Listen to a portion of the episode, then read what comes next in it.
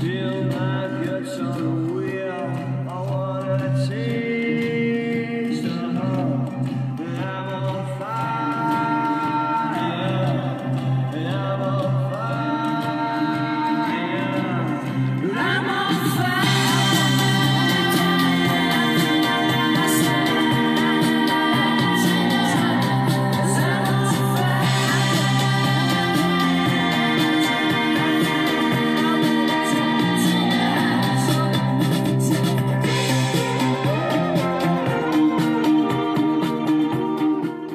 ¿Cómo están?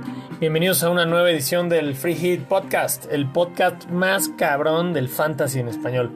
Soy Jos Villalón, en nombre de todo el equipo, presentando un programa más en el que repasaremos los resultados de la ida de la gloriosa Copa MX. También checaremos los resultados de la jornada 30, eh, dando ahora un análisis más detallado partido a partido. Eh, y tendremos también la previa de la jornada 31 y los tan aclamados picks de los expertos. Quédense porque se viene un programón. Muchas sorpresas, análisis de copa. Quédense con nosotros.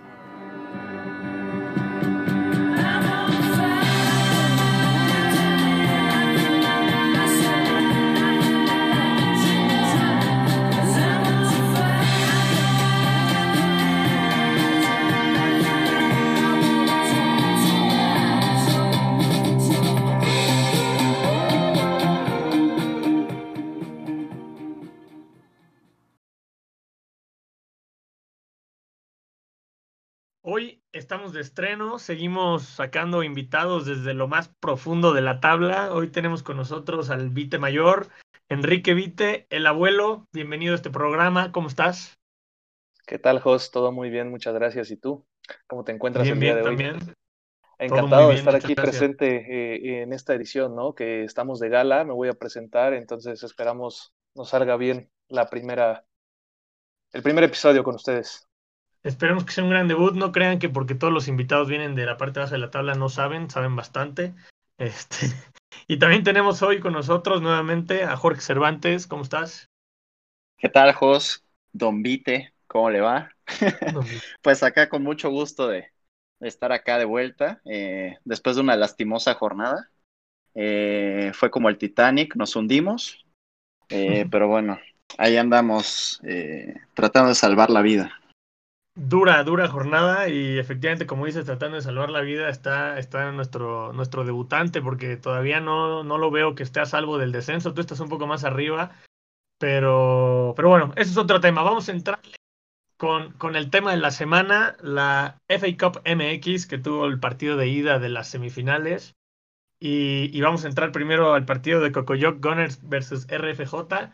Cocoyoc Gunners de nuestro compañero de podcast Sasa que, que, andaba muy, muy gallito pidiendo, pidiendo RFJ para este partido, se sentía listo, eh, vieron que nos daba bastantes consejos, recomendaciones, y resulta que, que hizo 25 puntos. Eh, no sé, no sé, Jorge, ¿cómo, cómo, cómo ves esto? O sea, a mí yo, yo no tengo ni palabras para decirlo, estoy decepcionado. Mira, Jos, yo, yo tampoco, yo me siento apenado porque respaldé a Sasa en la edición pasada del podcast. Eh, confiamos en su, en su resurrección, que se le da el partido copero, pero pues no sé, puso todo en manos del Chelsea que implosionó este fin de semana. Entonces así está, así está muy complicado. Eh, le faltó, creo que le faltó pensar un poco, un poco más sus elecciones. Personalmente a mí también me pasó. Entonces, pues ni hablar, ni hablar, era un, un rival bien duro pero a ver si puede darle la vuelta. 51 de RFJ contra, contra 25 puntos de Cocoyoc Gunners. Creo que el partido se definió ahora en la ida. ¿Cómo viste tú, abuelo, este partidazo? No, definitivamente, como bien lo mencionas, eh, esto está liquidado, ¿no? Yo, con todo respeto y el cariño que le tengo a Sasa Arias, eh, no veo manera de que pueda dar la vuelta a este marcador, ¿no? Le sacan más de la mitad de los puntos que hizo como bien mencionaba Mr. Cervantes, una jornada lastimosa y qué mejor ejemplo que el de Cocoyoc Gunners, ¿no? Para iniciar. Eh, si te parece, José, vamos a analizar los equipos de cada uno de estos contrincantes, ¿no? Sí, yo creo que, que RFJ eh, lo, que lo, lo que lo ayudó fue la elección del capitán eh, Kane con 26 puntos creo que fue la clave. Entonces, creo que esto fue, eso fue el diferencial. Y bueno, el tener a Lingard y Sasa, que Cocoyo Gunners pagó carísimo el no tener a Lingard, justamente, ¿no? ¿Cómo lo vieron? Oye, yo, yo lo que estoy viendo ahí, Jos, es que entre Don Harry Kane y, y Lingardiño cargaron el equipo, ¿no? De RFJ. La verdad es que no fue una jornada fácil para nadie. Para nadie, personalmente hice 27 puntos, no soy quien para estar hablando de eso, ¿no? Pero eh, sí estuvo complicado, hubo partidos un poco sorpresivos, también eh, equipos que rotaron de cara a Champions y Europa League. Entonces, pues la verdad es que estuvo bien complicado. Eh, acá RFJ como que la tuvo clara con jugadores que vienen enrachados, que tanto Jesse Lingard como Harry Kane eh, vienen más. fire estas últimas semanas. Y nada más. O sea, no sé, abuelo, ¿cómo ves? Pero considerando los dos equipos, los únicos dos jugadores que, dieron resultado fueron Lingard y Kane. Los dos los tenía RFJ. No, vamos a decirlo, ¿no? Como es. Eh, Ricardo simplemente tuvo suerte. ¿Por qué? Porque esos dos jugadores le, sacaron la chamba, como bien lo, lo apuntan ustedes dos. Kane con 13 puntos, con, siendo capitán al doble, son 26, y los 12 puntos de Lingard son 38, y hizo 51 puntos en la jornada. Entonces tampoco estamos hablando de su mejor jornada a lo largo de este fantasy, pero fue suficiente para ganarle a un deplorable equipo de Cocoyoc, ¿no? que, que, bueno, Cocoyoc, Andrés Arias, 25 puntos, tuvo dos defensas de, del Chelsea, ¿no? Vale la pena mencionarlo, Rudiger y Aspilicueta, cero puntos, Chelsea contra West Brom 5 a 2, que ya hablaremos de eso más adelante, pero pues en realidad eh, esos jugadores no le aportaron absolutamente nada, ¿no? En esta jornada. No, Oye, y- te- les voy a dar un dato a lo Mr. Chip. Eh, venga, venga. Todos los equipos que hicieron más de 50 puntos en estas semis de Copa capitanearon a Kane. O sea, no había de Es otra. correcto. El único que no lo hizo fue Sasa y se quedó en 25. Todos los Hablemos demás- del capitán de Sasa, ¿no? Richarlison. Dos puntos. Bueno, Sasa, es- Sasa es alguien que, que ha tenido históricamente mucha confianza en, en, en Richarlison y ya no le viene dando resultados, sigue teniendo fe en él y creo que le costó, le costó la copa, yo creo, el elegir a Richarlison como capitán. Pero bueno, viendo su equipo no había otro, no hay un capitán que hubiera sido mucho mejor. La realidad es que nadie le dio resultados en su equipo. Y no te quiero desmentir, Jorge, pero yo personalmente hice 56 puntos sin capitanear a Harry Kane. Imagínate si lo hubiera capitaneado, ¿eh? Pero no estás en las semis de. Copa. Exactamente. Ahí defiendo a mi compañero Cervantes y él aclaró que fue de las semifinales de la Ah, Copa. perfecto, perfecto. Los otros tres equipos capitanearon a Harry Kane. Pues hablando de los otros equipos, pasamos al, al siguiente partido. Ilvirdo, eh, 51 puntos contra Forzenal, que hizo 65, pero tuvo por ahí un menos 4, entonces es un 61 a 51. Una semifinal que está mucho más abierta. El caballo negro Forzenal, porque Cocoyo Connors ya no es caballo negro. El caballo negro Forzenal dando el- la campanada en el partido de ida. ¿Cómo, cómo vieron estos equipos? Adelante, Jorge. Pues mira, eh, a mí me sorprendió Forzenal. Yo personalmente creí que estaba más decantado el Lolo para, para Birdo desde, desde la edición pasada del podcast. Eh, sin embargo, trae un equipo bien equilibrado. Acá el buen Forzenal. Eh, sí, capitaneó a Kane, pero hubo pequeñas contribuciones. O sea, puedes ver ahí a Oli Watkins, ¿no? Puedes ver a Timo Werner, Mason Mount, que aunque no tuvieron grandes partidos, sumaron de a poquito y le terminaron dando la victoria sobre Birdo. cumplieron, ¿no? Digamos, junto con, con Rubén Díaz, pero también quiero destacar en este equipo el super bench boost que se aventó. Dos puntos le dio su banca con Pope, dos puntos. Los demás cero puntos, redondeando una semana para el olvido, yo creo, ¿no? ¿Cómo viste, abuelo? De acuerdo. Les mencionaba a diferencia de Lingard, ¿no? Que traía a Ricardo Fonserrada en su equipo. Rafinha y Fernández fueron los dos que sustituyeron la puntuación de Lingard, por decirlo de alguna manera, ¿no? En el equipo de Virdos. Hablando de Correcto. Forsenal, eh, Víctor Bernal, 65 puntos, como bien lo menciona Jos, eh, es muy curioso utilizar tu bench boost para simplemente ganar dos puntos, ¿no? Eh, bueno, obviamente se debe a que su bench boost, dos personajes o dos jugadores eran del Manchester City y tenía un partido de Champions, ¿no? Por lo cual hubo rotaciones y saca que no jugaron. Entonces, pues Ojo. es comprensible y lo que vale la pena recalcar de, de Forsenal, aparte de todo lo que ya mencionaron, es su delantera, ¿no? que es eh, Werner con una asistencia, le dio cinco puntitos, Oli Watkins, que anotó gol, siete puntos, creo, por el bonus point, y su capitán, ¿no? Que fue Harry Kane con 13 puntos al doble, como ya lo mencionamos. Claro, Eh, pero aquí, aquí se evidencia a alguien que no escuchó el capítulo pasado, ya que pues comentábamos que la ruleta de, de Guardiola iba a estar con todo de aquí al final de temporada, porque el City sigue en todas las competencias, y aquí lo vimos, ¿no? Gundogan y Cancelo no jugaron, no lo tiene, pero Stones tampoco jugó. Eh, entonces, pues, muy, muy complicado, ¿no? Predecir lo que va a hacer Guardiola de aquí en más. Eh, entonces, pues sí, 61 a 51 ya con la reducción de puntos que va a tomar Arsenal. Eh, queda muy abierta la semifinal y, y no vaya a ser que los hermanitos nos vayan ganando la Copa y la Liga, el 1-2 de la familia Bernal, pero esperemos que no ocurra. Vamos, eh, eh, si quieren hacer una pausa, vamos a lo que sigue.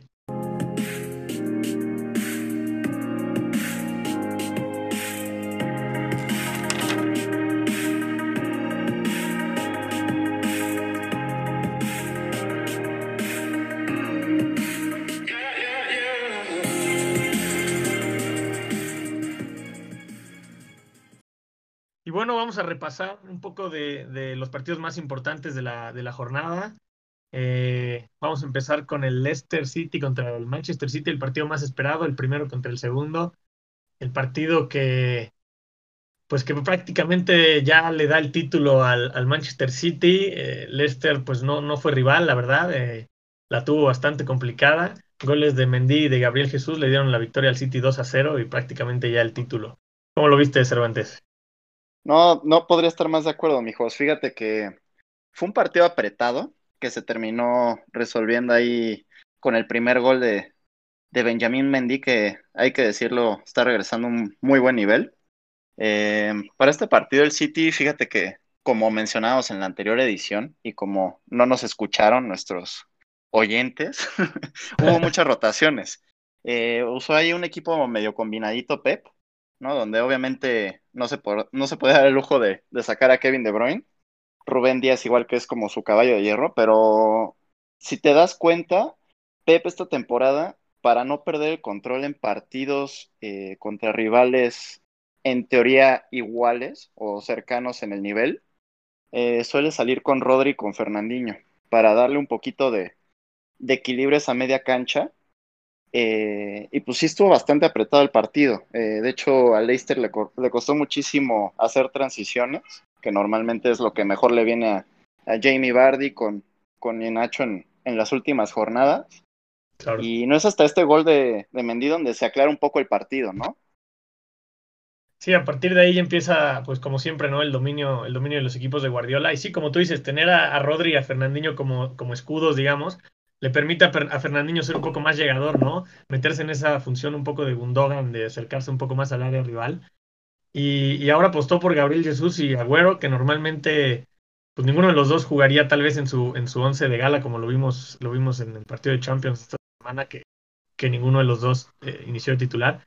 Pero, pero para este partido en específico creo que era, era una buena, una buena apuesta. También descansando, como dices, a Cancelo, a Stones, pero también formando también con Mares, que, que es un buen elemento y, también está con toda la confianza de Guardiola. No sé cómo lo viste tú, abuelo. Sí, de acuerdo. Vamos, yo pienso que fue un partido, eh, ¿cómo decirlo?, inclinado para el City, eh, más que cerrado, ¿no? Eh, cerrado a la hora del resultado final, sí, pero si vemos las llegadas, fueron 11 remates del Manchester City contra 5 del Leicester.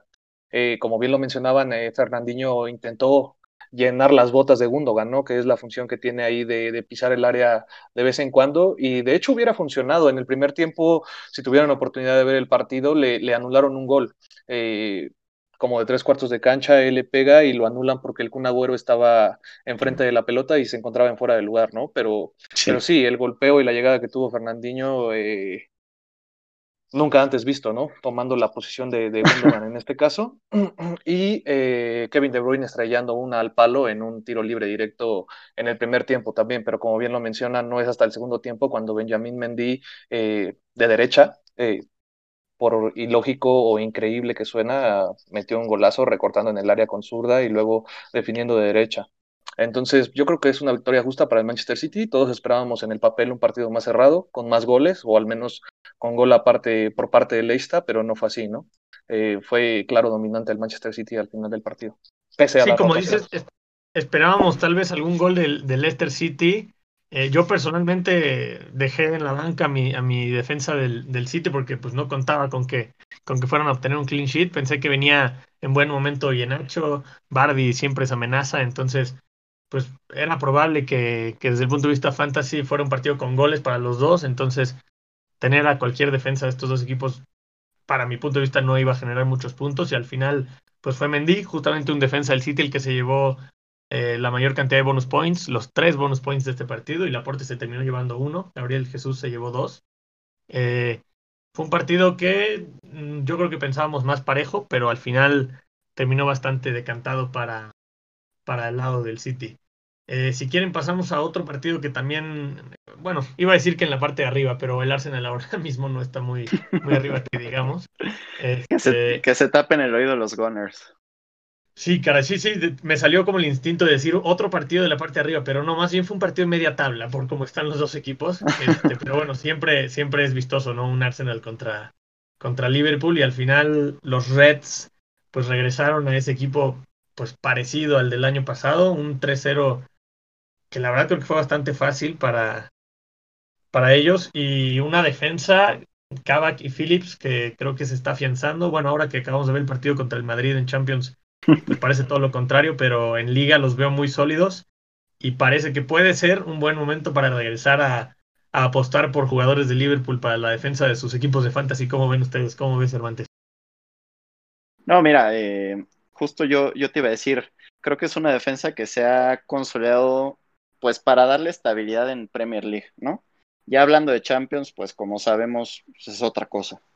Pero definitivamente recuperó un poco de sensaciones el Liverpool. Creo que por ahí Jürgen Klopp hizo un poquito lo de Guardiola, ¿no? Creyó que iba a ser un partido más apretado, que de pronto el Arsenal con Arteta sabe plantear estos partidos eh, para ser competitivo pero pues fue todo lo contrario, ¿no? Eh, yo, yo al Arsenal, la verdad es que este fin de semana lo vi muy pobre. Eh, salió con un 4-2-3-1 como viene jugando últimamente. Eh, pero acá el tema es el plan de juego que mandó Arteta, o sea, totalmente replegado, esperaba tomar mal parado a, Liverpool, pero el tema es que nunca inquietó, ¿no? A la contra nunca generó nada. Nicolás Pepe no es ni la sombra del jugador que fue en la 1. Eh, creo que Liverpool con la entrada de Diogo Jota, que todos los aficionados Reds deben de estar muy contentos. eh, Totalmente. de- desatascó el embudo, ¿no? Porque era un partido que uno viéndolo decía, en cualquier momento cae el gol, eh, en cualquier momento cae. No es hasta que viene la, la sustitución de Andy Robertson, ¿no? Que pasa James Milner a jugar de lateral izquierdo.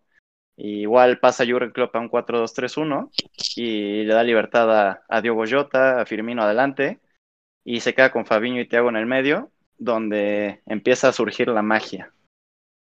Creo que sí, y, y no sé, analizándolo también un poco desde el punto de vista del fantasy, meter a Diego Jota en nuestro equipo será buena idea porque, por ejemplo, en este partido no fue titular, pero pues al final termina marcando eh, este, su doblete y creo que pues es una apuesta que yo no veo personalmente totalmente segura, pero ahora mismo es el jugador que más han comprado para la siguiente jornada, entonces parece que es una apuesta, o bueno, por lo menos para lo que ve el grueso de los jugadores de fantasy, una apuesta segura, ¿no? ¿Cómo ves tú, abuelo? Sí, de acuerdo, termina marcando un doblete entrando de cambio, ¿no? Eh, el sueño de cualquier jugador y aparte termina jugando en Champions de titular y dejando muy buenas sensaciones eh, pese al resultado, ¿no? De, de, de Liverpool, que fue lamentable, pero bueno, no nos corresponde hablar de eso en este espacio. Por Eh, favor. Diego Jota fue lo rescatable. Entonces, pues yo creo que es, es una buena apuesta, pero no para tenerlo de columna vertebral en tu, en tu fantasy, ¿no? Al menos no en las siguientes jornadas. ¿Tú qué opinas de eso, como, como bien lo ¿Comprarías mencionas, a- en futuro. Perdón, sí, sí, perdón. ¿Tú qué opinas? ¿Comprarías a, a Jota o, o- o vas a esperar a que gane el- a que se gane el puesto? Mira, la verdad es que creo que es una jugada que vale la pena. Arriesgada, sí. Pero uno acá de cara al cierre de temporada, justo está buscando recursos y elementos que te puedan sumar. Y normalmente yo estoy muy de acuerdo con, con Don Vite, pero acá fíjate que me gustan mucho los fixtures que tiene Liverpool, porque ahora le toca jugar contra el Aston Villa, luego va contra el Leeds United, pero luego recibe al Newcastle United. Entonces, salvo el partido que tiene contra el Manchester United, y que prácticamente la vuelta a la Champions League la veo muy decantada hacia el Real Madrid, se va a poder enfocar a Liga para poder cerrar fuerte. Y de hecho, después del Manchester United viene Southampton, West Bromwich, Burnley y Crystal Palace. Es buen Entonces, cierre. práct- Entonces prácticamente tiene un cierre cómodo. Entonces yo les diría dos cosas. Considera a Diogo Jota, digo, eso ya lo veremos en una sección más puntualmente, pero ojito también a Phillips, ¿eh? Solamente vale cuatro ahorita. Buen elemento, pero sí, sí, hay que confiar en esos clean sheets de Liverpool. Y hablando de clean sheets, Alexander Arnold y Robertson. Alexander Arnold se llevó tres bonus points con su, con su asistencia y Robertson un bonus point.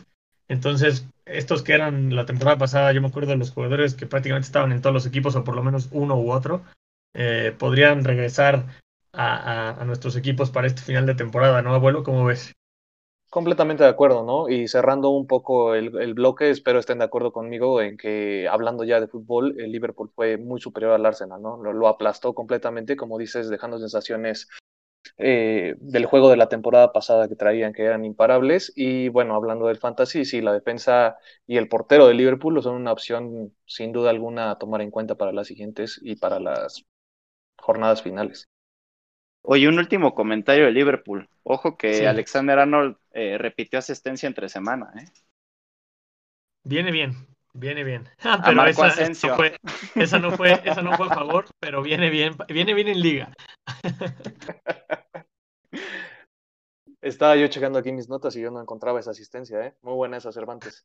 Seguimos ahora con el, con el partido del Chelsea contra el West Brom. eh, la sorpresa de la jornada. La verdad, de inicio, pues este partido no es que llamara mucho la atención en la previa, tal vez, pero por cómo se dieron las cosas, eh, creo que, que hay que hay que platicarlo. La verdad, eh, Thiago Silva, que ha estado gran parte de la temporada lesionado, ahora con una expulsión que pues cambió el partido totalmente. El Chelsea arrancaba con su clásica línea de, de tres, con Aspilicueta, Thiago Silva y Zuma aunque los nombres han ido rotando, es, es ya clásica esta formación para, para el Chelsea. Y bueno, en, en, en la parte de la ofensiva, el Chelsea con Sijek y Pulisic, Sijek poco a poco como que se está haciendo un hueco, aunque en los partidos importantes, como lo vimos en Champions, pues, pues yo creo que está claro que es Werner, Mount y Havertz como, como los tres de arriba. Pero en este partido pues les dio la opción a, Pulisic y a Sijek de jugar atrás de Werner.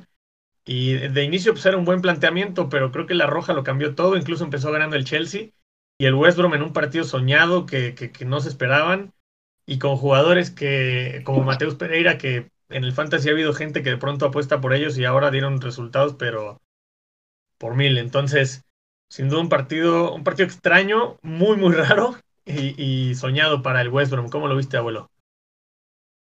De acuerdo, ¿no? Con, con todo lo que dices, eh, sin duda alguna no pintaba en la previa como un partido interesante, a menos que lo viéramos desde el punto de vista fantasy, ¿no? Pintaba interesante para apostar por el Chelsea, como lo hicieron varios de nuestros compañeros y bueno, lastimosamente como la jornada eh, no dio frutos. Eh, como bien lo mencionas, Thiago Silva se condicionó desde el minuto 5 con su primera amarilla y al minuto 29, si no estoy mal, eh, lo expulsaron, ¿no? Definitivamente. Y al ser una línea de tres, como ya lo mencionaste, pero me gustaría recalcarlo, cambió todo, toda la táctica de Tuchel para este partido.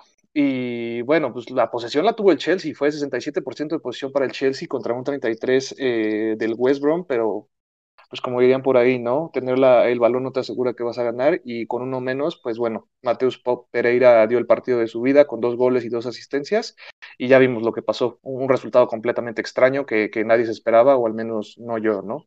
Y, y, eso que me gusta ir con los equipos de abajo, soy, soy fan, admirador de ellos, en este caso el West Brom eh, es un equipo que sigo de cerca y, y no me esperaba este resultado en lo absoluto. Se podría decir que, que, los entiendes muy bien a esos equipos que están en la parte baja de la tabla, ¿no? Se podría decir, sí, sí, sí, no, no por empatía, no porque me estés molestando en este momento con mi posición en la tabla, sino porque me gustan los underdogs, pero digamos que sí. Perfecto. Oye, y lo, los bonus points, obviamente Pereira se llevó todo con tres, Callum Robinson con dos, con ese golazo. Diagne, que fue el refuerzo, sí, claro. llevó un puntito.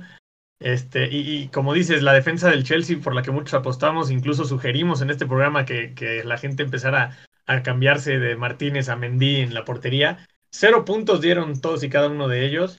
Eh, un partido desastroso para los que apostamos por el Chelsea en defensa. ¿Tú cómo lo viste, Cervantes? No, mira, eh, la verdad es que no hay mucho más que agregar, eh, porque para mí se vició mucho el partido desde la expulsión, ¿no? O sea, fue totalmente accidentado. También creo yo que hay un factor ahí intangible que el Chelsea tenía la cabeza un poquito más puesta en Champions. Este, entonces, la verdad, complicó todo el partido. Eh, sabemos que a Big Sam le, le gusta complicar este, este tipo de equipos. Eh, se paró en un 5-4-1 totalmente defensivo. Eh, pero, pero tiene ahí a Mateus Pereira, ¿no? Que es un jugador bien diferente, que se puede sacar algo de la chistera en cualquier momento. Y verticalizando a Diagne, que se está revelando como, como un gran hitman. O sea, este muy típico delantero inglés que gusta, ¿no? Para ir a pelear arriba, bajar balones, descargar juego directo. Entonces, a mí no me sorprendería que si desciende el West Brom, por ahí alguien lo busque, ¿eh? Yo sí Y creo a- que van a descender. Yo creo que es más una sorpresa de esta jornada que, que una constante hacia la salvación. Pero bueno, no deja de ser sorpresivo que haya perdido el Chelsea. Sobre todo cinco, un equipo de Big Sam metiendo cinco goles. No recuerdo cuándo fue la última vez. Lo nunca visto, ¿eh? Y sí, como dices, si descienden va a ser clave que se queden con jugadores como Pereira o como Diagne, que se ve difícil, pero si, si logran quedárselos, pues sin duda serán candidatos nuevamente, nuevamente al, al ascenso. Eh, y si quieren, vamos a revisar a los dos equipos de nuestra liga, los dos equipos más altos en la jornada. Eh, una vez más, y por algo es el líder, una vez más en esta sección, el equipo Bruno's Best, con el récord de la jornada, 69 puntazos sigue aumentando su, su ventaja sobre sus perseguidores. Lo revisaremos ahorita que chequemos la tabla, pero pues sí, una vez más dando, dando de qué hablar con su capitán Harry Kane, 26 puntos. Eh, y como dijimos hace rato, Rafinha dando, eh, dando resultados, Díaz, incluso Martínez con cuatro puntitos y se une al tren de Lingard. Creo que su equipo muy equilibrado, como lo hemos visto con el paso de las semanas durante toda la temporada y, y una vez más le dio resultado, ¿no? ¿Cómo lo viste tú, abuelo? Correcto. eh, bueno, si lo recordarán al, al principio en una de las, de las secciones iniciales, eh, cuando estábamos analizando la Copa, mencionaba yo que RFJ traía a Lingard, a diferencia de Birdos, que traía a Rafinha y a Fernández, ¿no? Que era lo que se compensaba, por decirlo de alguna manera. Y bueno, eh, Juan Pablo cuenta con estos tres jugadores, además de su capitán Harry Kane, ¿no? Son 13 puntos al doble, son 26 puntos de Kane, Lingard 12 y Rafinha 6 y Fernández 5, ¿no? Todo esto más el clean sheet de Díaz que fue sorpresivo, al menos para mí, no sé si para ustedes también, pero todo esto suma para que tuviera 69 puntos y en este caso la calificación más alta de la jornada, al menos en nuestra liga, ¿no? Incluso dejando a Watkins en la banca, se da el lujo de dejar siete puntazos en la banca. ¿Tú cómo ves este Exactamente, equipo? apostó por Bamford y Watkins le dio 7 puntos en la banca, no Y sumaron. no participó. Cervantes, ¿cómo viste? Suena difícil que, que, que pierda el título jugando así. No, sin duda. Y, y mira, aunque la remontada de, del señor Andrés Villalón, o sea, hace tu hermano, es loable, eh, sí veo difícil alcanzar ya a, a Juan Pablo, ¿no? Tiene un equipo bien sólido. Eh, además fue encajando muy bien cada jugador con su presupuesto, de tal forma que si cualquiera de nosotros quisiéramos encajar esos jugadores el día de hoy, no se puede. Entonces, pues creo que ya es un sprint final que, al igual que el City, ya se nos fue.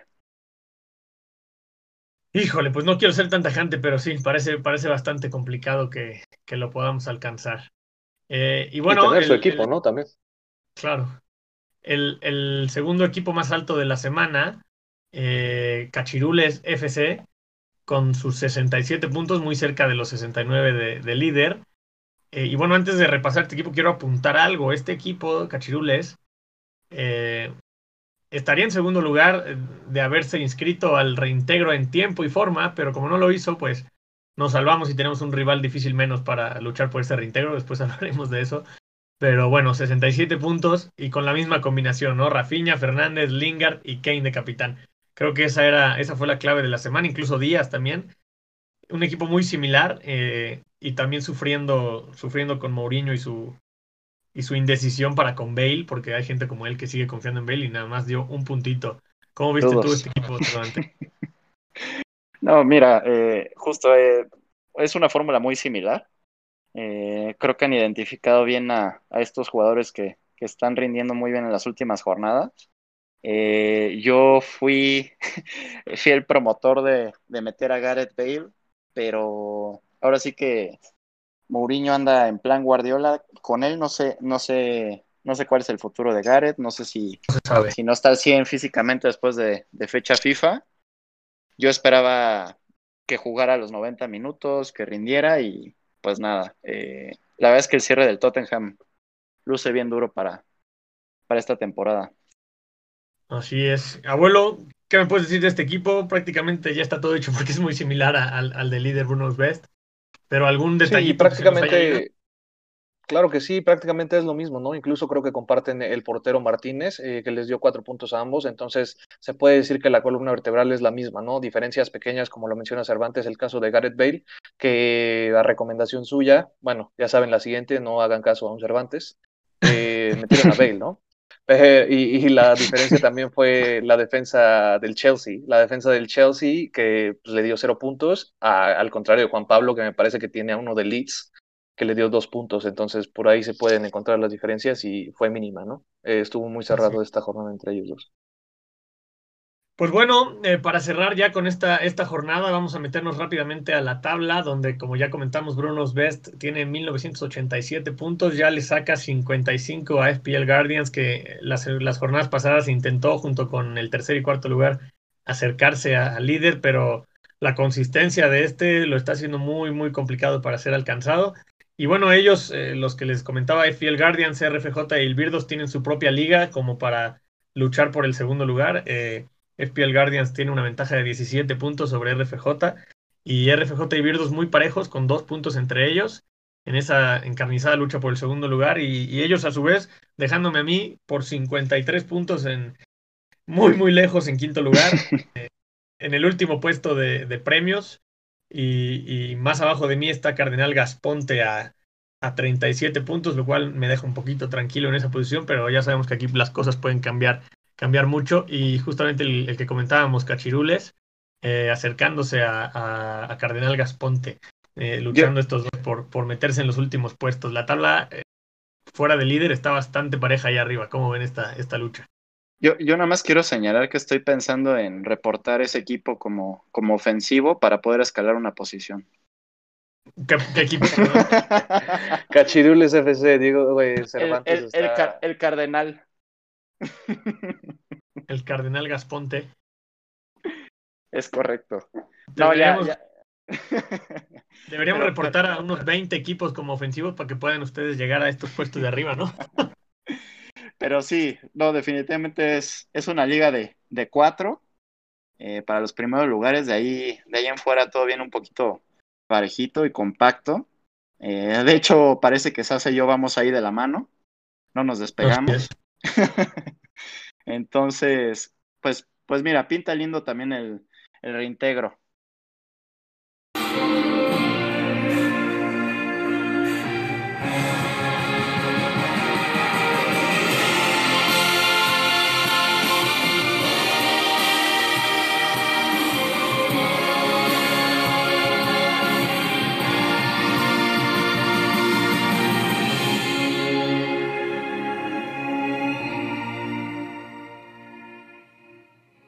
A repasar la previa de la jornada 31. Eh, se viene una, una, una, buena jornada. Y pues como expertos que son, no importando el lugar en la tabla en el que se encuentran, ¿qué, qué equipos creen que, que, tienen buen partido para, para, invertir en ellos, para comprar jugadores de esos equipos? ¿Ustedes cómo, cómo ven esta semana? Eh, si quieres, Cervantes. Mira, eh, he dicho varias cosas en este programa. Entonces... pero eh, van, a, van a tildarme de loco, pero yo volveré a apostar por el Arsenal. Esta jornada va contra el Sheffield, que está más que descendido. Eh, entonces no me extrañaría, ya sea a la cassette o ya sea a Odegaard, verlos puntando bastante alto. Mm, en la defensa no me da tanta fiabilidad, nunca me ha, dado confianza el Arsenal más que Kieran Tierney. Pero eh, creo que hay un par de jugadores a observar. Perfecto. Eh, tú, eh, abuelo, ¿cómo ves? ¿Qué, ¿Qué, equipos crees que vengan sólidos para esta semana? Pues yo les diría a todos que no se agüiten, a todos aquellos que apostaron por el Chelsea en la semana pasada, eh, ya que viene contra un endeble Crystal Palace, pese a que es de visita, yo pensaría que la defensa puede, puede rescatar buenos puntos, ¿no? Incluso sacar el clean sheet. El Manchester City al ataque me encanta, de hecho, una de las elecciones o u opciones que tengo para capitanear vienen del Manchester City. Y el Liverpool, ¿no? La defensa del Liverpool y del Chelsea creo que puede ser una muy buena combinación y clave para la siguiente jornada. Muchos habla del ataque, pero bueno, la defensa creo que ambos pueden sacar un clean sheet en sus partidos que, que, que afrontan, ¿no? El Aston Villa no es un rival fácil, pero ya vimos al Liverpool y si juega como lo ha venido haciendo, a excepción de Champions, claramente, eh, sin duda alguna creo que puede tener un cero en su portería. Eh, de ahí también me gusta eh, el, el Burnley, eh, es un partido muy malo. Burnley contra Newcastle United pinta para un 0-0, pero la defensa yo creo que puede rescatar también algunos puntitos. De ahí en fuera no tengo nada más que, que, que, que aportar a esto, pues más mira, que mis capitanes. Mira, el, Burnley la semana pasada, bueno, no, la edición pasada del programa nos, nos, sugería a Sasa invertir en el Burnley. Hemos visto su equipo y no invirtió en, en ni un solo jugador del Burnley. Eh, entonces, pero sí, tienes razón, el Chelsea obtuvo el clean sheet ahora en el partido de Champions contra el Porto como visitante, entonces, pues sí, sí, podría, podría conseguirlo nuevamente ante el Crystal Palace. Y como tú dices, el Liverpool también es buena opción, aunque por ahí el Aston Villa, no sé si ya Grealish esté disponible, Watkins también viene bien enrachado, entonces yo todavía tendría alguna... No, no, no, me, no me iría tanto por Liverpool todavía, ¿no? Y con el City, sobre lo que decías, pues lo sostengo. Yo creo que es muy, muy difícil saber quién va a jugar para, para el City, ¿no? Más teniendo Champions la semana que entra. Entonces no me extrañaría ver muchísimas rotaciones y tanto como para invertirle ahí. Si ya tienes a alguien, yo sugeriría que te lo quedes, pero para traer a alguien nuevo al City, yo preferiría hacer algún otro negocito por ahí. Eh, pues volvemos contigo, Cervantes. ¿Qué tres jugadores tú sugieres para esta semana? Ya vimos más o menos en qué equipos centrarnos, pero si nos, si pudieras sugerir tres jugadores, ¿cuáles serían? Mira, yo me iría con Martin Odegaard, ¿no? Eh, tienen muy buen fixture ahí el Arsenal Sheffield, como les decía. El segundo que les daría, y también agarraría jugadores de ese equipo en general, es a Wolves. Parece que está despertando un poquito hacia final de temporada. Obviamente no está Raúl Jiménez, ¿no? Pero tiene partidos que lucen asequibles, ¿no? Primero es el Fulham, luego es el Sheffield, luego viene Burnley, luego West Brom. Entonces, es un buen calendario. Yo en específico me fijaría en Pedro Neto. Muy y buena opción. Por último, eh, yo sé que no, te, no quieres emocionarte ni ilusionarte. Yo sí tomaría a Diogo Jota de Liverpool. Igual viene, viene un calendario ahí que luce bien. Eh, parece que, que, ya está regresando a, al nivel que tenía previo a la lesión. Entonces yo tomaría al portugués también. Muy buena opción, muy buena opción. Y yo, lo, yo lo voy a pensar, yo me la voy a pensar y en una de esas sí me inclino por el portugués. ¿Tú cómo ves, abuelo? ¿Qué tres jugadores nos sugieres? ¿Tres jugadores eh, como opción a capitán? ¿Es la pregunta? Sí, ¿verdad? No, no, no. Tres jugadores en general para elegir en esta semana. Ah, ok. Bueno, sin lugar a dudas, yo me iría por Raheem Sterling. Eh, es cierto lo que mencionas, que tiene muchos partidos del Manchester City, sin embargo, no jugó a media semana Champions, lo cual se me hizo súper extraño. Eh, y bueno, en un partido contra el Leeds United, yo creo que incluso lo capitanearía. Uh, Dominic Calvert-Lewin, eh, me encantaría que, bueno, no me encantaría, ¿no? Si no es una sugerencia que les recomiendo, yo pienso que va a anotar. Y eh, como ya se los mencioné, del Burnley, Eric Peters. Es defensa y probablemente pueda sacar un clean sheet la, la defensa del Burnley. No está mal tirado, ¿eh? Buen, buena, buenas sugerencias, me gusta. Sobre todo lo de Sterling que dices, no jugó en Champions, entonces puede ser que él, él sí juegue. Pues muy bien, ahora Exactamente, sí. ¿no? Y De Bruyne, perdón, complementando un poco, De Bruyne que es garantía, ¿no? Es pues ahora sí que la piedra angular del equipo de Guardiola. No sé, yo, yo creo que no es tan seguro que juegue. Ya jugó en Champions, ya jugó en Liga. Quién sabe, tal vez le dan descanso en este fin de semana. Pero bueno, no, no lo sé y nadie lo sabe. Yo creo que ni Guardiola lo sabe. Entonces, pues hay que irse con cuidado con ese equipo. Y finalmente, ahora sí, sí, su elección de capitán, sí, no, no están ustedes en copa para tener que guardarse ese secreto. ¿A quién van a capitanear esta semana? Yo Primero que hable el abuelo. Claro, muchas gracias. Yo personalmente eh, me encuentro en un conflicto, ¿no? No sé si capitanear a Raheem Sterling o a Martin Odegaard. Ya saben que me gusta capitanear gente extraña, entonces estoy ahí entre Martin Odegaard, eh, Raheem Sterling, que no es tan raro, pero no ha jugado. Y bueno, ahí como tercera opción, Dominic Calvert-Lewin, pero yo creo que va a ser eh, Sterling. Ok, perfecto. ¿Y tú, Cervantes? Mira, la verdad es que todavía no lo, no lo tengo resuelto. También me estoy esperando a los partidos de Europa League. Normalmente cuando hay Champions de Europa me espero tantito para tomar mis transfers y, y cambiecillos por si sale algún imprevisto. Claro. Pero si todo sigue como, como está, fíjate que me estoy inclinando a capitanear a Odegaard y dejarle la vicecapitanía a Mason Mount. Entre esos dos tengo a mi capi. Pues buenas apuestas, buenas apuestas. Yo creo que yo voy a seguir con la, con la vieja confiable, ya sea Kane o ya sea Fernández, aunque se enfrenten. Creo que los dos pues son, son ir a la segura, ¿no? Pues muy bien, eh, vamos a hacer una nueva pausa. Regresando, vamos a encontrarnos con, con el gurú de las apuestas. Regresamos.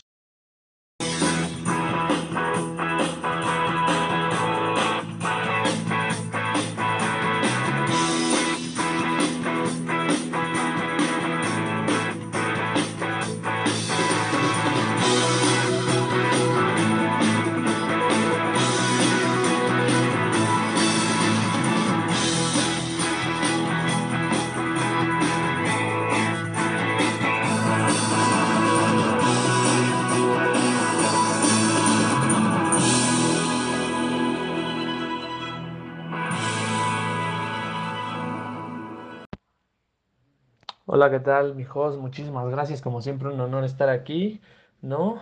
Eh, saludo a todos aquellos mis, mis fieles seguidores que, bueno, sabemos que esta sección es para aquella gente que va mal en el fantasy y pues quiere recuperar su entrada y aparte, pues para, para el siguiente fantasy poder ganar más dinero y volver a entrar, ¿no?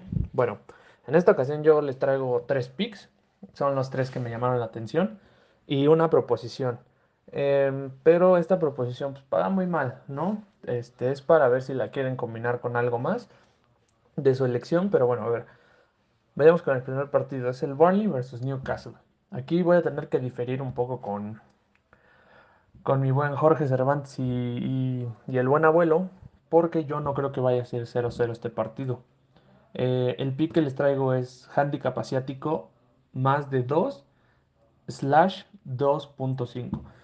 Eh, ¿qué quiere decir el handicap asiático? Bueno, cómo funciona es, en este caso como es 2 diagonal 2.5, en caso de que haya dos goles en el encuentro, la apuesta se va a dividir a la mitad, vas a perder la mitad del dinero y la que es la parte del 2.5 y la parte del 2 se hace push y te regresan la mitad del dinero. Así es como funciona el 2.5. Obviamente si hay menos de dos goles pierdes todo y si hay más de dos goles, si hay tres o más, pues bueno, se gana el momio completo, ¿no? Em, bueno, ¿por qué, por qué difiero aquí con mi hermano y con el, el buen Cervantes? Porque en 12 de los últimos 13 partidos del Newcastle ha habido dos o más goles. Y en 12 de los últimos 13 partidos del Burnley también ha habido pues dos o más goles. Entonces, recordemos que el Newcastle quiere salvarse y el Burnley está nada más a cuatro puntos de, de- ellos, ¿no? Entonces, aquí yo veo un Newcastle que, que ya recuperó a, a, a Saint Maximón y pues está en duda si regresa Callum Wilson o no. Pero aún así sabemos que se va a ir con todo, con todo. Viene de meterle dos goles al Tottenham. Entonces, pues bueno, eh, yo creo que se va a ir con todo y van a caer goles eventualmente. Recordemos que Chris Wood del Burnley ha venido metiendo goles en sus últimos tres partidos. Está en fuego, ¿no? Pero bueno, el siguiente partido es West Ham contra Leicester. Bueno, sabemos que el West Ham y Leicester son ofensivas que son de temer, ¿no? Yo creo que nadie en el fantasy juega con, con defensas este, contra estos dos equipos, ¿no? Lingard y Bardi son de temer totalmente. Entonces, aquí es clarito un ambos anotan y over de 2.5. Eh, que paga más 125. El pick anterior paga más 105. Hoy solo les traigo picks positivos. Bueno, vámonos con el siguiente partido, que es Tottenham empate y ambos anotan. Este pick se llama doble oportunidad y ambos anotan contra el Manchester United. ¿Por qué?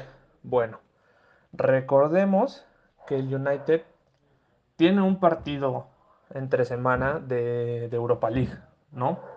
Este, entonces, pues bueno, yo creo que va a querer ir con todo. Prácticamente ya tiene asegurado Champions, está en segundo lugar, cuatro puntos por arriba del, del tercer lugar. Yo no creo que haya manera en que se quede sin puestos de Champions. Y pues bueno, obviamente quiere asegurar con la Europa League. Entonces yo creo que se va a ir con todo. Y luego tiene la vuelta la siguiente semana. Igual entre semana. Y pues en medio de estos dos partidos de Europa, eh, pues le toca, le toca el Tottenham. Que el Tottenham ya estando fuera de, de, la Europa League, tiene que asegurar puestos europeos. Y bueno, en sus últimos cinco partidos se ha cumplido el ambos anotan de, entre estos dos equipos. Entonces, pues bueno, yo veo un Tottenham empate y ambos anotan en más 160 fácil. Ah, y se me olvidaba la proposición. La proposición es que el Liverpool no se va a ir en ceros. Yo no apostaría por defensa del Liverpool. El Aston Villa yo creo que le va a anotar gol porque probablemente recuperen a Grealish y aparte pues el Aston Villa viene metiendo goles y recordemos que el, el Liverpool viene de perder en Champions 3-1 contra el Madrid. Y pues para la siguiente semana quieren estar al 100 todos sus jugadores, aparte con las lesiones que tienen en defensa, no se puede arriesgar Klopp a ir con todo contra el Aston, ¿no? Entonces yo no creo que sea tan intenso en defensa el Liverpool. Va a haber muchas rotaciones durante el partido, yo creo, y pues bueno, se va a ir con un golecito mínimo, y esta es la proposición. Eh, Aston Villa, over de 0.5 goles, 1.5 en formato decimal paga. Pues bueno, una vez más agradecerles. Eh, aquí está su, su gurú de las apuestas. Espero me sigan dando la confianza. Y pues nada, Jos, muchísimas gracias por invitarme. Un honor como siempre estar aquí.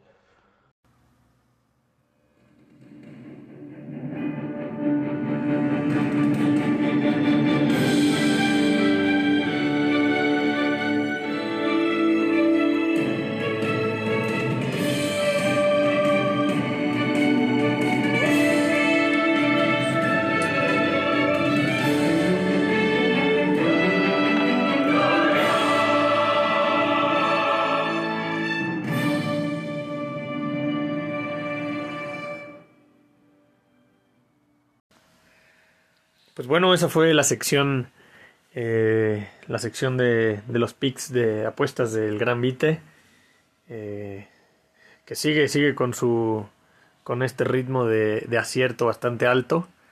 Y pues nada, muchísimas gracias. Y pues bueno, eh, nuestros invitados han tenido que, que dejarnos. tuvimos por ahí algunos problemas técnicos que ya no pudimos resolver. Pero pues estamos muy agradecidos con ellos. Les damos las gracias desde acá por, por acompañarnos por en este programa. Siempre, siempre es un placer tenerlos por acá. Obviamente eh, nos compartía por ahí Vite en su debut que estaba bastante conmovido. No lo podía creer, un sueño cumplido. Nos comentaba que, que, que, estaba bastante, bastante contento por haber, haber logrado debutar en este programa y obviamente pues le seguiremos invitando ¿no? en futuras ocasiones. Le agradecemos también a, a Cervantes por su participación, como siempre, inestimable y, y pues a Vite, ¿no? Lo, lo, lo que habíamos comentado, gracias por su aportación también. Y pues ya, ya nos estaremos escuchando en, en futuras ediciones. Y de mi parte, darle las gracias a, a, todos los que llegaron hasta aquí. Gracias por escucharnos, gracias por el apoyo. Seguimos creciendo juntos, seguimos mejorando tal vez. Eh, y pues nada, éxito a todos, que sea una, una gran jornada 31. A los que ya están más concentrados en, el reintegro, pues también éxito por allá. Hay algunos que seguimos eh, peleando en la tabla principal. Y pues nada, que sea una gran semana.